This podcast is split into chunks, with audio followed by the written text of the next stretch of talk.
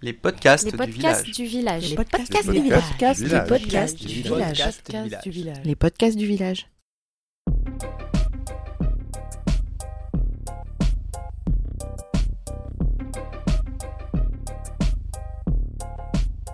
Bonjour à toutes et à tous et bienvenue dans ce cinquième et dernier épisode consacré à la proximité du droit.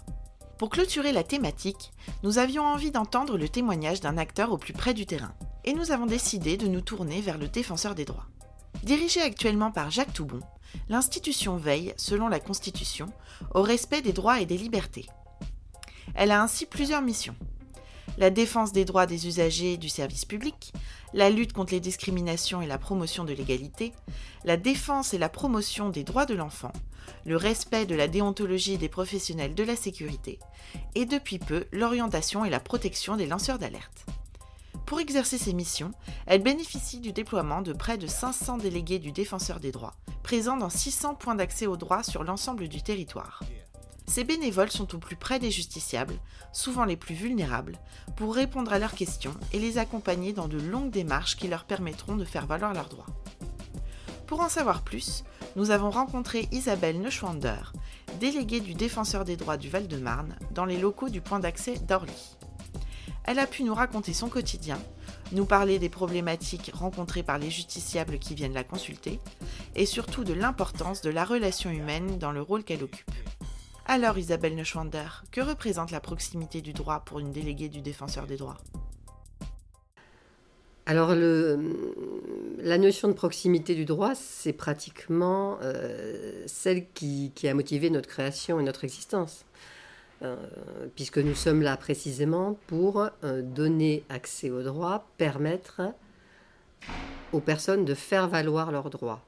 Alors la notion de proximité du droit, pour moi, elle, était inscrite euh, dès la loi organique qui a créé le défenseur des droits. Dans mon souvenir, l'article l'article 5 de la loi précise que le défenseur peut être saisi par euh, toute personne physique ou morale, moi j'insiste sur toute, euh, qui s'estime lésée euh, dans ses droits et libertés par le fonctionnement d'une administration, on est quand même dans un cadre défini, hein, d'une administration, d'une collectivité territoriale, d'un établissement public ou d'un organisme euh, investi de mission de service public. Donc le terme tout dit bien que nous sommes là pour permettre à tout un chacun d'y accéder. Et la création, en plus évidemment des activités du siège du défenseur des droits, d'un réseau territorial, permet de rendre effectif cet accès aux droits. Quelles problématiques concrètes rencontrez-vous en matière d'accès aux droits? Alors déjà, nous exerçons dans un cadre très défini, euh, et c'est presque d'ailleurs euh, une forme d'enjeu euh, de faire comprendre qui nous sommes et presque ce que nous ne sommes pas. Euh, C'est-à-dire qu'en fait, très souvent, moi, je commence euh, les entretiens avec les personnes en leur demandant s'ils voient bien qui je suis. La réponse en général n'est pas très, n'est pas très claire. Euh, je rappelle ce qu'est le défenseur des droits et après je me définis presque par la négative. hein. donc en disant je ne suis pas avocate, je ne suis pas juriste, je ne suis pas administrative, je ne suis pas travailleur social. Voilà, je suis, je suis autre chose. Euh, et à partir de là, euh, la personne qui est venue euh, me rencontrer va, va dérouler, va expliquer sa situation et je pourrais déterminer, euh, comme tous mes collègues, si je suis compétente ou non. Parce que précisément, nous ne sommes pas compétents en tout. Nos compétences sont, strictes et sont limitées. Alors la première des compétences, c'est intervenir lorsqu'il y a un dysfonctionnement avéré euh, de l'administration. Euh, c'est-à-dire un conflit avec l'administration. Donc ça sera bah, avec par exemple les services préfectoraux, avec euh, la CAF, avec euh, la Caisse nationale d'assurance maladie, avec les impôts, enfin avec tous les services publics tels que vous pouvez euh, les connaître, vous, euh, vous et moi, à condition qu'il s'agisse d'un dysfonctionnement bien avéré, que euh, les, les recours préalables, que les, les tentatives préalables aient été faites. Nous arrivons vraiment en dernier recours et souvent comme dernier recours. Alors, le- les saisines pour le dysfonctionnement de services publics constituent euh, l'extrême majorité de, de nos saisines. Euh, c'est pratiquement dans le Val-de-Marne, c'est 95% des, euh, des saisines. si nous sommes compétents, parce que nous pouvons ne pas l'être, et là il va falloir expliquer à la personne pourquoi nous ne le sommes pas, parce qu'il n'y a pas eu de dysfonctionnement par exemple, expliquer en quoi il n'y a pas de dysfonctionnement. Euh, s'il n'y a pas de dysfonctionnement, il faut réorienter la personne. Euh, et, là, j'ai la grande chance d'exercer dans ces structures formidables euh, que sont les points d'accès au droit, que je ne connaissais pas bien personnellement. Et ici, à, Orly, là où je suis, il y a une permanence de juristes, de notaires, de spécialistes du logement, outre la compétence des, permanents. Donc ça permet de réorienter euh, les personnes. Il y a aussi euh, la possibilité de recourir à un écrivain public. Nous sommes dans la société d'écrit, c'est un vrai problème souvent pour, pour les usagers. Si nous sommes compétents, si je suis compétente pour le conflit avec, l'administration, euh, dans ces cas-là, euh, je vais tenter, comme tous mes collègues, une médiation. Par rapport aux saisines que nous recevons, euh, nous tentons des médiations dans 59% des cas et nous réussissons, c'est qu'en fait la, médiation est réussie dans 69% des cas. Voilà, ça donne un peu une idée. Et par an, nous recevons 1588 saisines. Voilà, tous, on est 10 délégués dans le Val-de-Marne. Et donc nous recevons 1588 saisines, ce qui est important. Hein. Euh, il faut savoir que le, défenseur des droits est une administration euh, extrêmement organisée. Donc euh, nous ne sommes pas du tout abandonnés. Dans pratiquement chaque administration, nous avons un interlocuteur, que ce soit à la préfecture, à la CAF ou dans d'autres services. ce qui permet d'établir un lien direct euh, et c'est très utile, justement, on en reparlera sûrement, le lien humain qui, qui est vraiment, vraiment, vraiment nécessaire. Euh, donc lorsqu'on réussit, euh, on est très heureux. Parfois, bon, on peut s'être trompé, hein, finalement. effectivement, la personne ne sera pas dans son droit et il s'agira de lui réexpliquer à ce moment-là. Je crois que c'est important d'aller pour nous jusqu'au bout de la démarche. Et parfois, un sentiment d'injustice peut subsister. Et euh, il nous appartient alors de, remonter le dossier au siège. C'est-à-dire qu'en fait, lorsqu'on on estime que on n'a pas pu aboutir à une médiation alors qu'il y a un vrai dysfonctionnement du service public, on a cette possibilité de remonter le, le dossier au siège du défenseur. La notion de proximité est donc essentielle pour remplir votre mission. En fait, euh, euh, cette notion de proximité, elle est fondamentale. Euh, elle est fondamentale pour les personnes qui viennent nous voir, parce que elles trouvent chez nous ce qu'elles n'ont pas pu trouver ailleurs. C'est-à-dire qu'en fait, que globalement, du temps, un entretien, c'est une demi-heure, mais ça peut être trois quarts d'heure.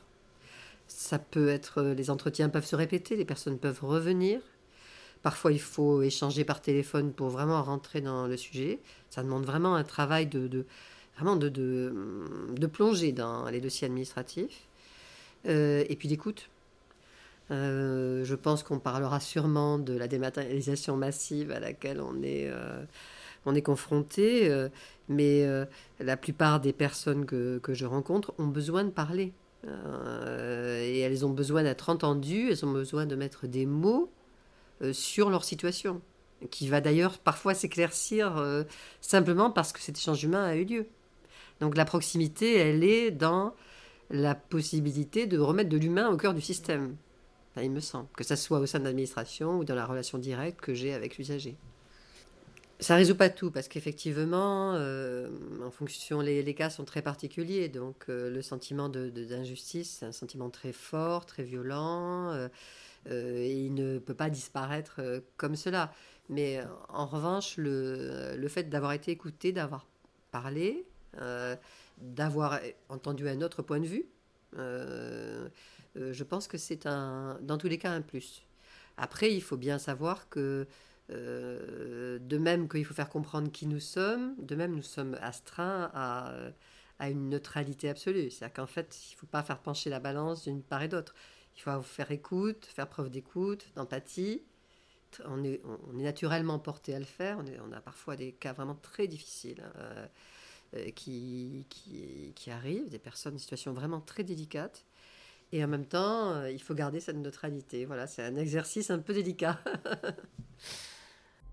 Comment percevez-vous les mouvements de dématérialisation qui concernent l'accès au droit et à la justice?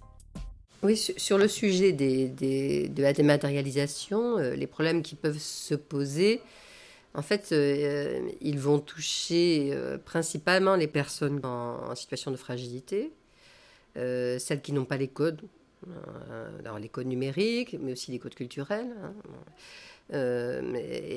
Et ils vont euh, se poser principalement parce qu'un grain de sable va enrayer la machine.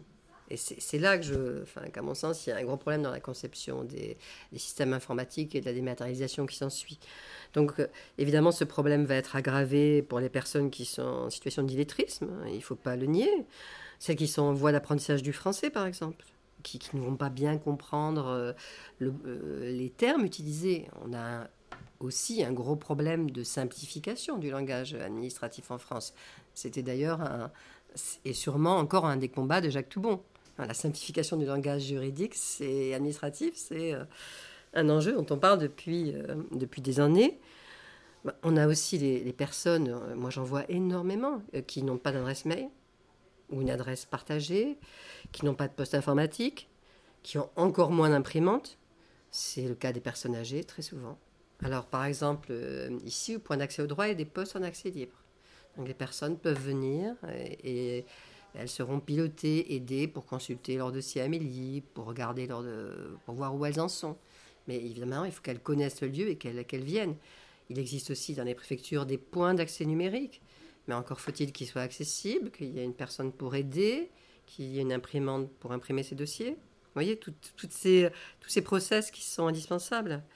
Euh, Ensuite, on, est souvent confronté à des personnes qui, en fait, euh, euh, ont enclenché une démarche, euh, par exemple de demande de carte grise, de permis de conduire, de carte d'identité, parce que maintenant tout est dématérialisé, et qui se retrouvent au milieu du guet sans réponse.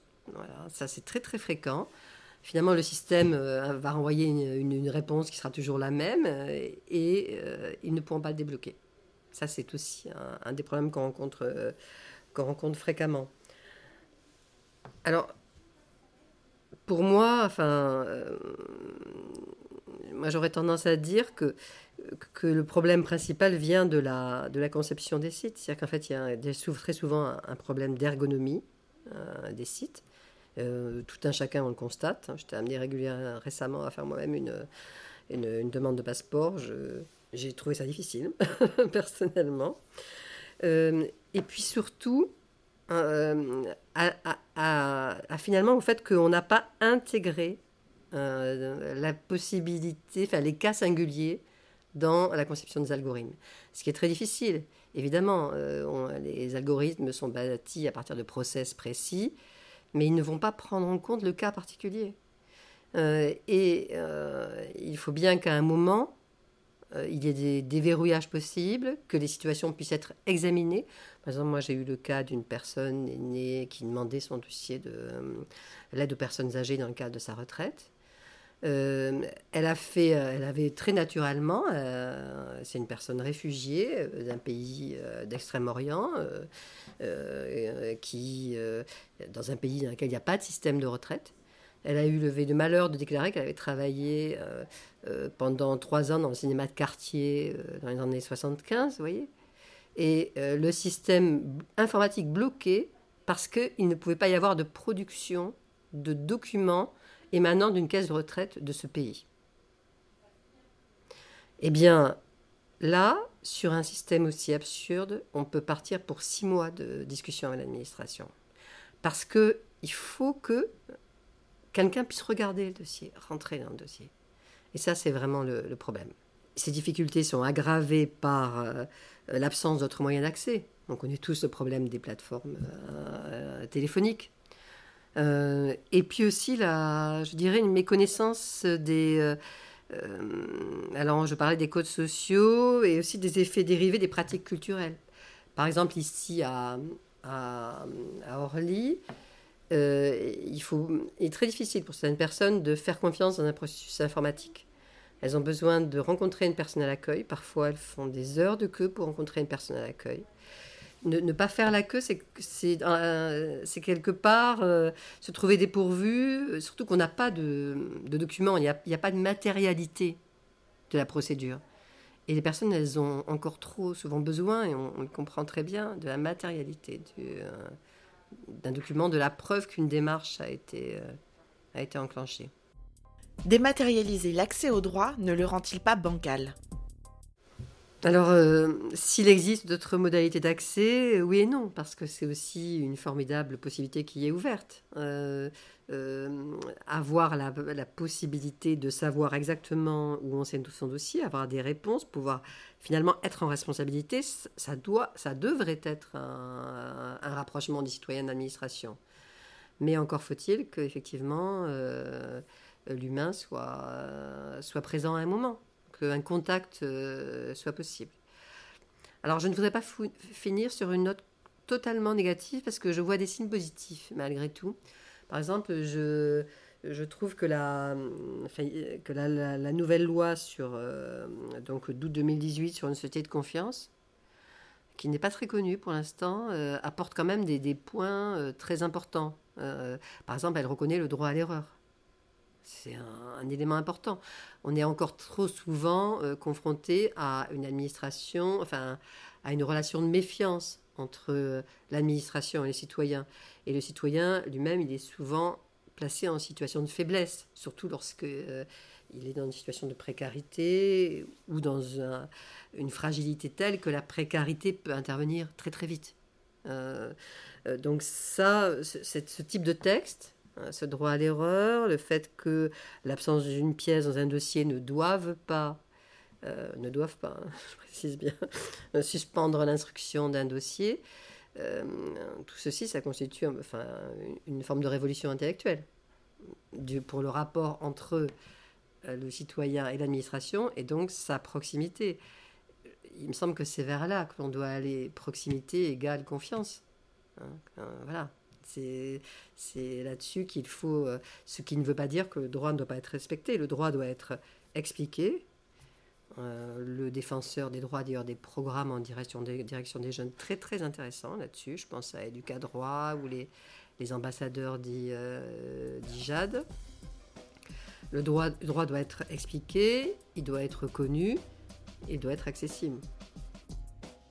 C'est ainsi que se clôture cette série de podcasts sur la proximité du droit. Je vous remercie une nouvelle fois de nous avoir écoutés et je vous dis à très vite pour une prochaine série de podcasts sur une nouvelle thématique.